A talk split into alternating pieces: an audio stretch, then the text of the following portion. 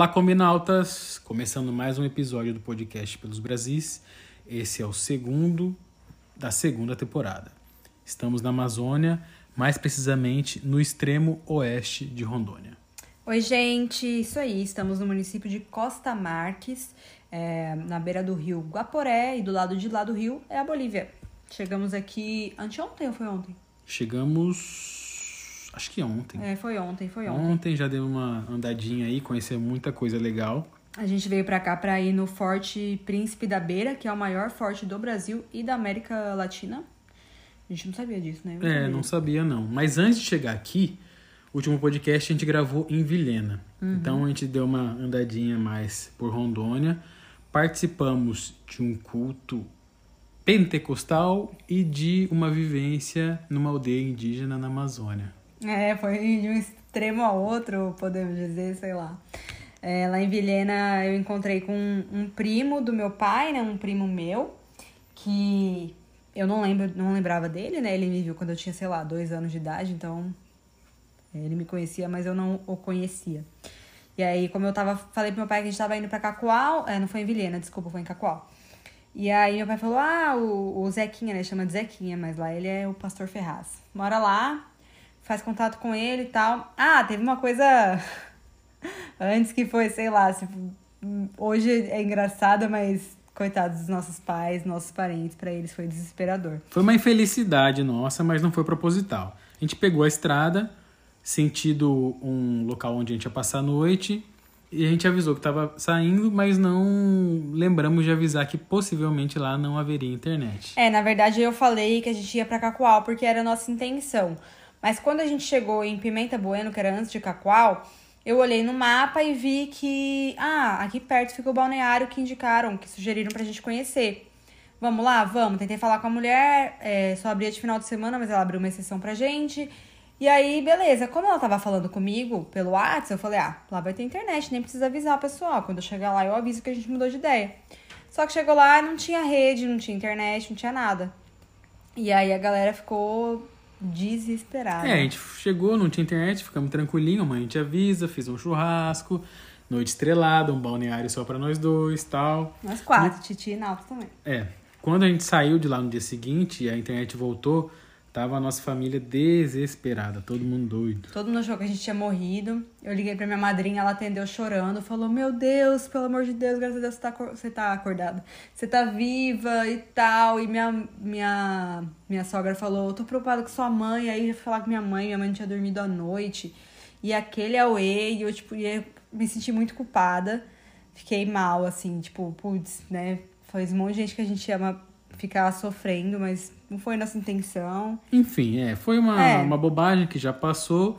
E aí no dia seguinte chegamos em Cacoal, cidade do café e, E do, do cacau. cacau. E aí fomos numa feira de café e de cacau, é, Fomos fomos num cafezal. No cafezal a gente conheceu o, o seu primo, né? É, encontramos com meu primo.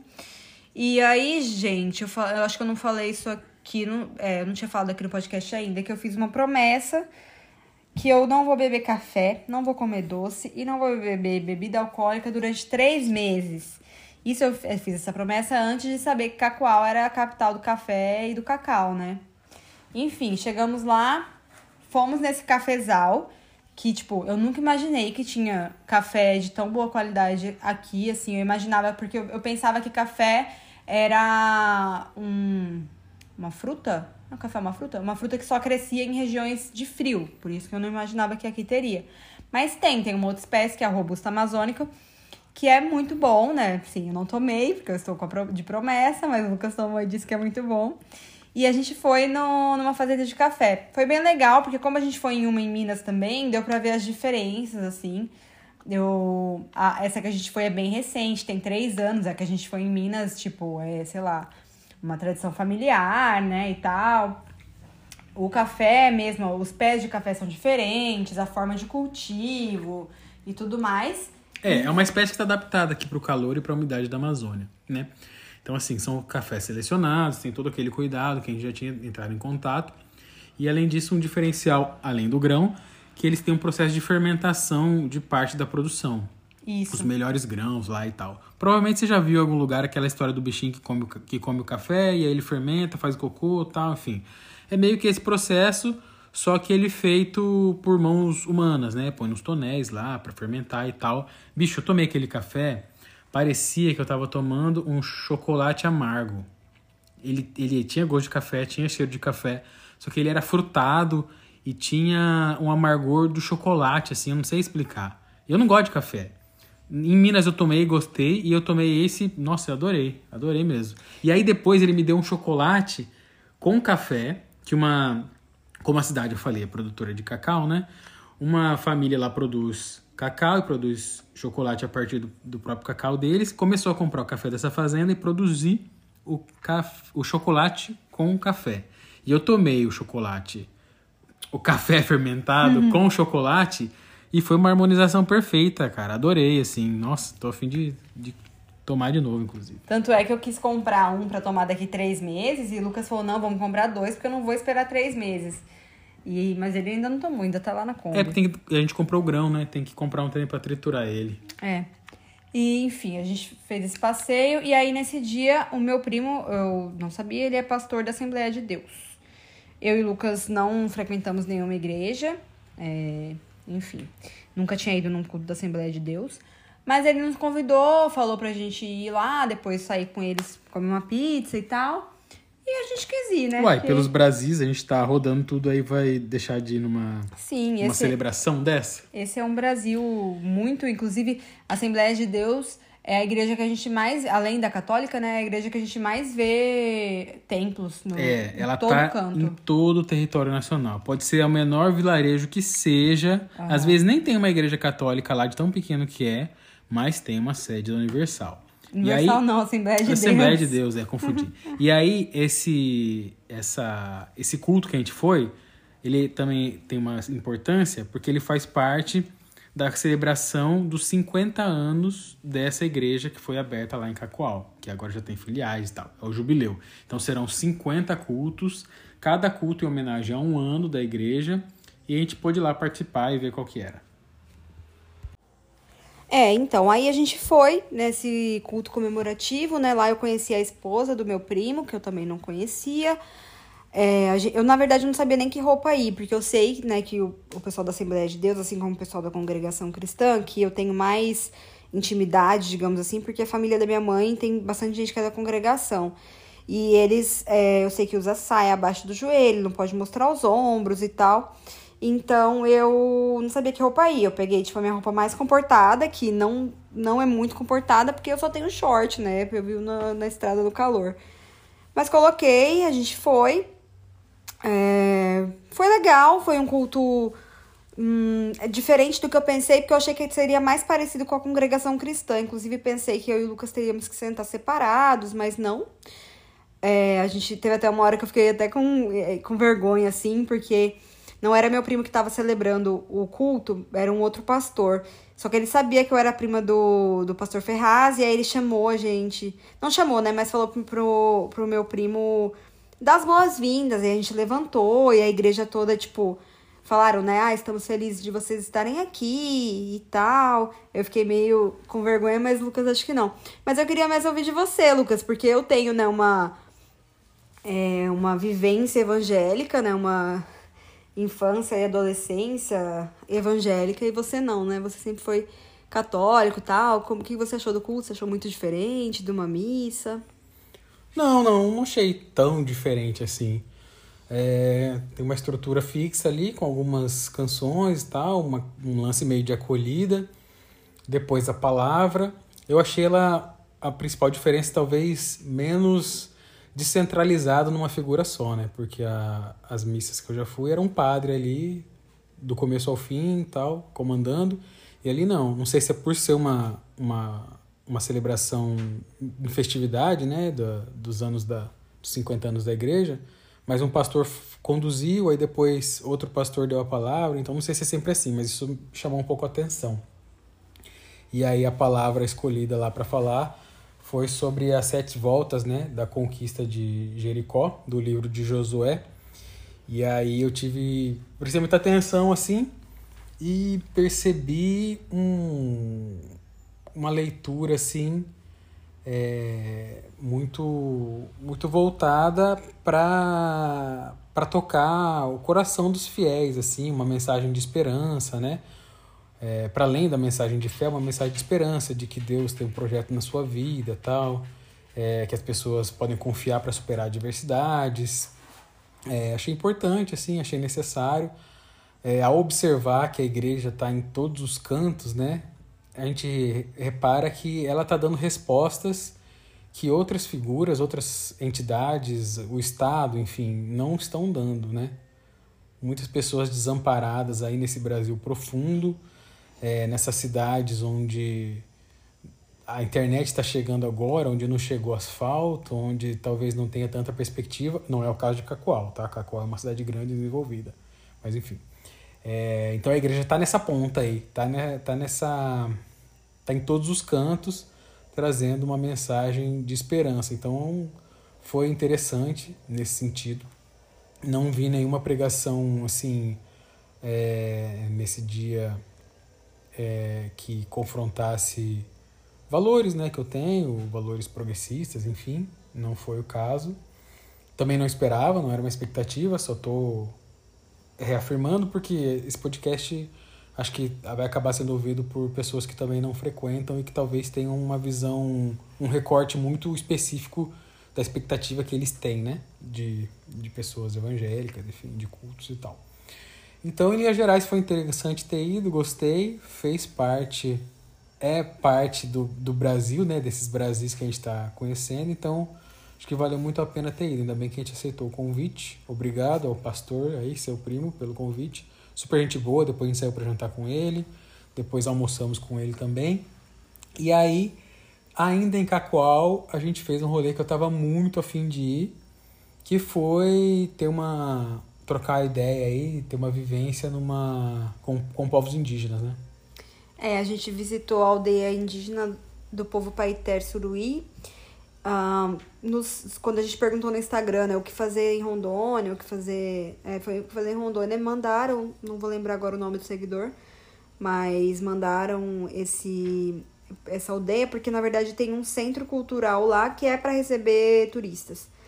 Um, confesso que antes de, de ver qual aldeia a gente iria, eu tinha um pouco de receio de fazer um rolê muito Fake. Uh, fake, é, entendeu? Que a gente chegasse lá e tivesse, sei lá, um teatro para turista, assim, que não era o que eu tava querendo ver, né? Tipo, eu queria. É, a gente não queria uma encenação de rituais ou coisa do tipo. Não é, era isso que a gente queria. Sim. Uh, a gente queria conhecer mesmo, sabe? Conversar com pessoas indígenas, conhecer esse Brasil e foi exatamente o que a gente encontrou. Foi muito legal. É, eu, a gente chegou lá e primeiro que a gente chegou, colocou no Maps, aí o Maps indicou que chegou e era tipo, não tinha nada. Aí eu, tá, vamos continuar reto. Aí a gente achou algumas casas, aí perguntamos pelo Gasodá, que foi a pessoa com quem eu conversei. Aí falaram, ah, mais pra frente e tal. E a gente foi indo, foi indo.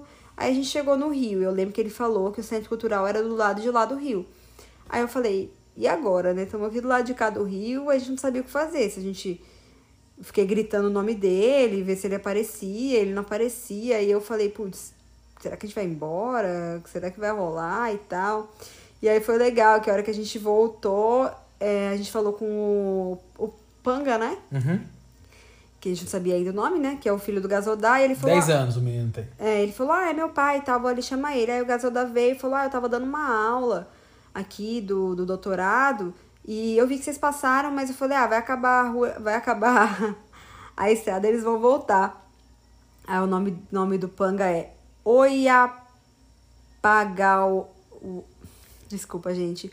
Oiapagauaron Game Paitesuruí. Panga, é o apelido. Panga é mais fácil pra gente falar. Enfim, aí ele falou: Ah, eu vi que, vocês, que ia acabar a estrada, vocês iam voltar. Tipo, então a gente já, né, viu é, uma forma diferente, né? De, acho que isso já era uma forma diferente de lidar, você não acha? É, não, e foi massa que a gente voltou e aí encontramos ele, ele tava com um notebook assim, é, dando aula, pô. Então, assim, não, não, não tava aquela representação do indígena pintado ali para fazer, que era o que a gente temia, né, que possivelmente podia ter. Não, ele estava vivendo a vida dele, dando a aula dele, depois a gente trocou uma ideia. O Gasodá, ele assim, tá para quebrar estereótipos. Que você pensa de indígena, ah, indígena é isso, é, ou que pessoas pensam, índio, né, que é uma palavra que já está em desuso. Ah, o índio não pode, não sei o que, índio com celular não é índio, índio lá, não. O Gasodá é o indígena do século XXI. Ele se formou em turismo, que foi a faculdade que ele conseguiu fazer, enfim, pelas questões do momento. Não parou por aí, fez mestrado, está fazendo doutorado, é, criou esse centro de cultural, cultural para turistas, foi um dos pioneiros da região e aí virou referência. Hoje em dia ele é chamado para dar palestra, hoje em dia ele é chamado para mesa de conversa. É, no mestrado, no doutorado dele ele discute territori, territori, territorialidade. territorialidade dos povos indígenas. E aí está sendo referência no assunto também. E a gente está num momento de ouvir né, os povos indígenas. É, e aí ele está na ponta de lança disso também, mostrando que tem uma confluência entre saberes tradicionais e a ciência, e que a ciência é uma porta para os indígenas serem ouvidos e, enfim, colaborarem no debate público e tudo mais.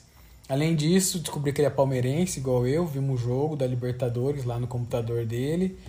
Então, assim, é total quebra de estereótipo. Pô. Você pensa no indígena isolado, é, ou que ao perder o isolamento, entre aspas, ao sair do isolamento ele perde as tradições. Não, não é nada disso. Tem indígena que está é, vivendo hoje, vivendo hoje sem abandonar as raízes, sem abandonar as tradições. Muito pelo contrário se apropriando dessa tecnologia e pensar que tecnologia é um direito de todos, então usando internet, usando celular e tudo mais, mas isso não faz ele deixar de ser indígena, muito pelo contrário. É, a... Doutor indígena, tá? Doutor indígena. Inclusive eles falam, é, os indígenas Paiter falam a língua uh, tupimondé, entre eles, é, inclusive, muitas horas a gente tava lá e eles começavam a conversar, porque eles falaram né, que entre eles é estranho, tipo, falar português, né? Porque a língua materna deles é, é o tupimondé. Então é tipo quando você tá num outro país com um brasileiro, você não fica conversando com ele em inglês ou em, enfim, espanhol, qualquer que seja a língua do país que você tá. Você conversa na sua língua mãe. E é o que eles faziam lá também. Então, às vezes, eu e o Lucas ficava, tipo assim, olhando um pro outro sem é. entender nada que eles que, que eles estavam falando. No começo tava só a gente, o Gasodá, a gente trocando ideia em português. Aí, de repente, chegou um outro rapaz e eles começaram a conversar em tupimandé. E aí eu pensei, ah, ele não fala português, né? E aí, de repente, ele virou pra gente, começou a falar em português, assim, muito fluentemente. E era também, já tava fazendo o mestrado dele e tal, foi para fora, estudou. E tinha total domínio da língua, né? Mas entre eles, eles mantêm o, a tradição de falar a língua própria. Vale ressaltar que esse povo só teve contato com o branco, né, ou com o não índio, no ano de 1969. Então é um contato recente, mas ainda assim que deixou marcas profundas, né? Há uma, uma, uma questão aí, um cálculo não bem claro, mas de quantos foram. Mas a certeza é que muitos do, desse povo foram dizimados por doenças, né? Eles não tinham anticorpos para doenças que o, que o povo da cidade tinha. Então, Coisas assim, como a gripe, por exemplo. É, gripe, coisas assim. E como esse contato foi tardio, ele acontece no momento em que já existia a FUNAI. Então já foi um contato mediado por uma estrutura indigenista tal. Então, assim, isso também ajuda, de certa forma, ajudou, de certa forma, a preservar esse povo de outros tipos de violência. Não que esse contato não tenha camadas de violência, né? Mas, enfim, por isso eles estão na terra ainda, o, o território deles é demarcado, é, não há questão de conflito de terra, né? eles não correm risco, não há expansão agropecuária nesse local. Então, assim, nesse aspecto eles estão muito bem posicionados. É, mas ainda assim, o, apesar de ter a FUNAI e tudo mais, o contato foi. Eles falaram, né, que os brancos traziam espelhos, traziam facões, é, para se aproximar da, do povo paité, né, dar presentes para poder se aproximar é, do povo e conseguir um contato. Inclusive, a mãe do Gazodá, é, a gente conversou com ela, deu os presentes pra gente até. E ela era moça na época da, do contato. E ela fala português com um pouco mais de dificuldade. Então, às vezes, para conversar com ela, a gente precisava que o Gazodá traduzisse, porque ela viveu muito tempo sem esse contato com, com os brancos, né? E com os não, os não índios em geral. Já o Gazodá, o, o irmão, os irmãos dele, já nasceram depois desse, desse primeiro contato. Bom, então aí lá a gente. É... Peraí, só pra eu não perder um raciocínio aqui. Uhum. Imagine quanto eles não são foda. Porque assim, aprenderam um idioma que é completamente fora do. Não tem nenhuma relação com o tronco linguístico nenhum deles, né? O tupi, assim, não tem proximidade com o português, nem tem como ter, né? Se a gente vai aprender o espanhol, a gente tem dificuldade muita, mas aí tem um, um, umas é, umas palavras semelhantes, né? As cognatas. Em inglês também tem alguma coisa ou outra, mas é completamente diferente. É, é, a gente ouvindo eles falar, os fonemas são diferentes, é tudo muito diferente. Entonação. Entonação, tudo. Então, para aprender em tão pouco tempo, né?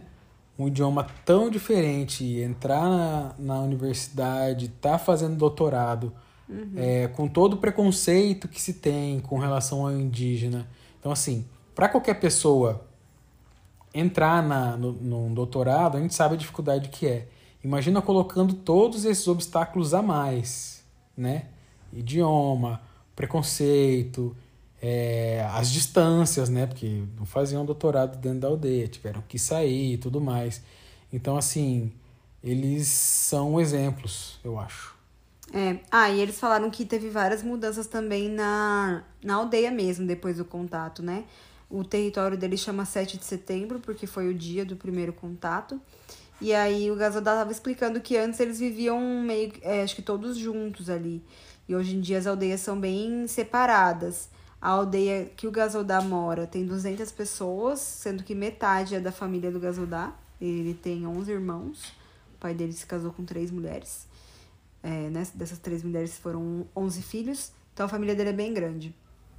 E aí a nossa vivência lá foi isso, a gente chegou, o Gasdá tava dando aula, então a gente foi fazer o um almoço tal, almoçamos é, na Kombi. Depois a gente ficou conversando com o irmão dele. É, horas. Horas, assim, a gente deitou na rede, inclusive. Gente, eu acho que rede tem um sonífero, porque teve umas horas que eu dormi e o Lucas ficou conversando com ele. Você estava cansada também. Mas é muito confortável dormir na rede. E aí depois, mais tarde, a gente foi pro Centro Cultural. É, atravessamos o rio de barco tal, conhecemos o Centro Cultural, subimos o drone lá.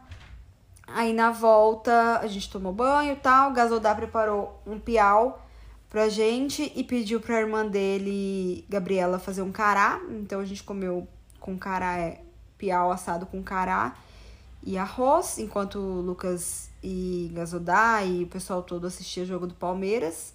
E aí depois ele falou que se a gente quisesse a gente poderia dormir na rede, mas estava frio. E como a gente só tem uma coberta também, ia ficar difícil de nós dois nos, cobrir, nos, cobrir, nos cobrirmos nas duas redes. E aí eu falei, ah, vamos dormir na Kombi mesmo. Aí dormimos na Kombi. No outro dia de manhã tomamos café e fomos embora, né? Acho que foi isso. É, foi isso. Só para não perder também o, o que eu pensei aqui. Você falou da comida, né? Jantou um peixe assado com cará. A comida dos, dos paeté, ela é bem pouco temperada, né? É o sabor do alimento mesmo que eles, que eles usam. Até por ser um povo que está distante do litoral, eles não tinham contato com sal, por exemplo. Então não comiam comida temperada dessa forma. E quando houve o contato lá em 69, esse foi outro problema. Porque tiveram acesso à comida é, muito temperada, muito condimentada, inclusive até industrializado já e tal, e passavam muito mal, vomitavam. Esse foi um dos problemas que houve nessa, nesse contato. Bom, saímos de lá, viemos aqui para Costa Marques, né? É, e aí para chegar aqui a gente andou, acho que foi uns 500 quilômetros para dentro de Rondônia. É, as principais cidades de Rondônia, as maiores, estão na linha da BR, né? Você vem subindo uh, por onde a gente veio ali. É, Entramos por Vilhena. Comodoro, nanã, entra Vilhena, aí você vai Vilhena, Pimenta Bueno, Cacoal, aí vai de Paraná, tererê, tererê, até chegar em Porto Velho. Só que a gente parou em Cacoal, virou à esquerda e entrou para dentro. Até a pontinha, que é a divisa com a Bolívia, que é onde a gente está agora. É, estamos na beira do Rio Guaporé. Do lado de lá é Bolívia. Inclusive, gente, essa área de, de fronteira acho que é meio perigosa, porque o, o seguro do nosso carro mandou uma mensagem perguntando se estava tudo bem, se a gente estava numa área segura, porque eles mapeiam áreas de risco, né? E falaram que a gente está numa área de risco. Mas falei, não, tá tudo certo, a gente tá aqui porque a gente quer mesmo. É, é uma cidade pequena, bem isolada, mas uma região de fronteira, né? Então tem todas essas, essas questões. É, querendo ou não, questão do tráfico de drogas e tudo mais, roubo de carro, né? Acaba sendo um corredor. Mas, por outro lado, é uma cidade que tem as características de cidade pequena e que te passa certa segurança por isso. As pessoas com cadeira na, na calçada, é, todas as pessoas que a gente conversou foram muito receptivas, né, e tal. Então, a gente dormiu num posto que o cara foi super gente boa. É, então tem esses dois lados, né? Por exemplo, a gente foi comprar uma bebida aqui local para conhecer e aí custava cinco reais, a gente estava sem dinheiro, a gente falou, ah, então a gente vai lá trocar o dinheiro e depois a gente volta. Não, o cara falou, não, leva, depois vocês trazem, tal, assim, tipo, completamente confiando, assim, nunca viu a gente na vida. A gente foi, compramos tal, depois trocamos dinheiro, voltamos, ele, ah, nem precisava, tipo, nem precisava pagar.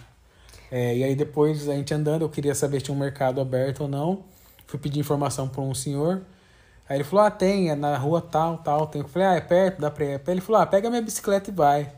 Uhum. Então, assim, é um, tipo, também, nunca me viu na vida, nem sabe se ia ver de novo, mas um, uma confiança, assim, espontânea, é, então, isso faz a gente se sentir, em certa medida, seguro também, mesmo sabendo das todas as questões que tem na fronteira, na Amazônia, fronteira com a Bolívia e tudo mais. É, e o rapaz do posto foi super gente boa. O posto estava sem combustível, a gente até achou que estava desativado, mas ele falou que só não tinha chegado combustível mesmo, que ia chegar hoje, acho.